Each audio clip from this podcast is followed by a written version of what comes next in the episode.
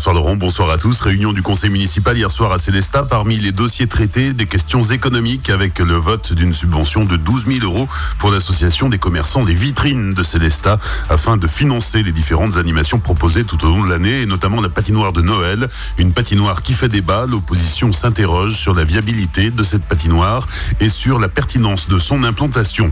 Autre subvention, 125 000 euros pour le club de handball. Pour l'opposition, cette subvention pourrait être la dernière si les rumeurs de fusion des clubs de handball de Célestat et Strasbourg se confirmait. Pour le maire Marcel Boer, la ville a toujours soutenu le club et elle compte bien peser dans les discussions sur l'avenir du SHB section pro. Après le Tour de France, c'est le Tour d'Alsace à vélo qui s'arrête à Célestat le 1er août prochain avec le départ et l'arrivée du Tour à Célestat. Une subvention de 15 000 euros a été allouée aux organisateurs pour cet événement. C'est le bilan financier de l'exercice 2018 qui a suscité des débats agités.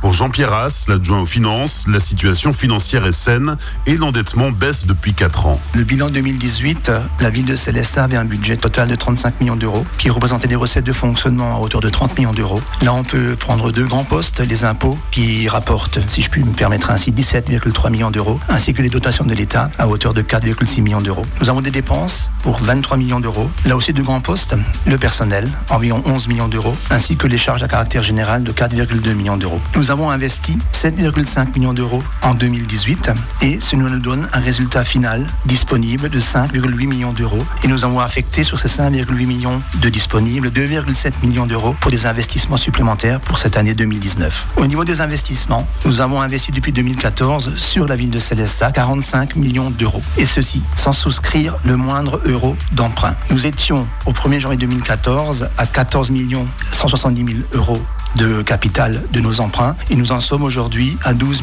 440 000. Fin 2019, nous en serons à 11 750 000 euros. Pour vous donner un ordre d'idée, cela représente 587 euros d'endettement par habitant. Alors on peut comparer ceci avec des communes de notre taille. La moyenne nationale est de 1000 euros par habitant. Donc euh, l'endettement célestadien est plus que maîtrisé. Et je peux me permettre aussi de préciser que depuis 2014, il n'y a plus eu de hausse d'impôts à Célestat. Et même, nous avons été une des rares communes en France à pouvoir baisser les impôts de 1,5% en 2017. Les propos recueillis par Franquiel concernant ces investissements, l'aménagement extérieur de la piscine des remparts sera inauguré début juillet. Le chantier d'aménagement du quartier de la gare devrait débuter bientôt et les travaux de réfection des rues vont se poursuivre. Pour André Cléty, la ville pratique la course à la vente de son patrimoine pour éviter de recourir à l'emprunt. Son groupe s'est abstenu au moment du vote et le groupe de Caroline Rice a voté contre, estimant ne pas être associé au projet, évoquant le prochain chantier d'aménagement du quartier de la gare.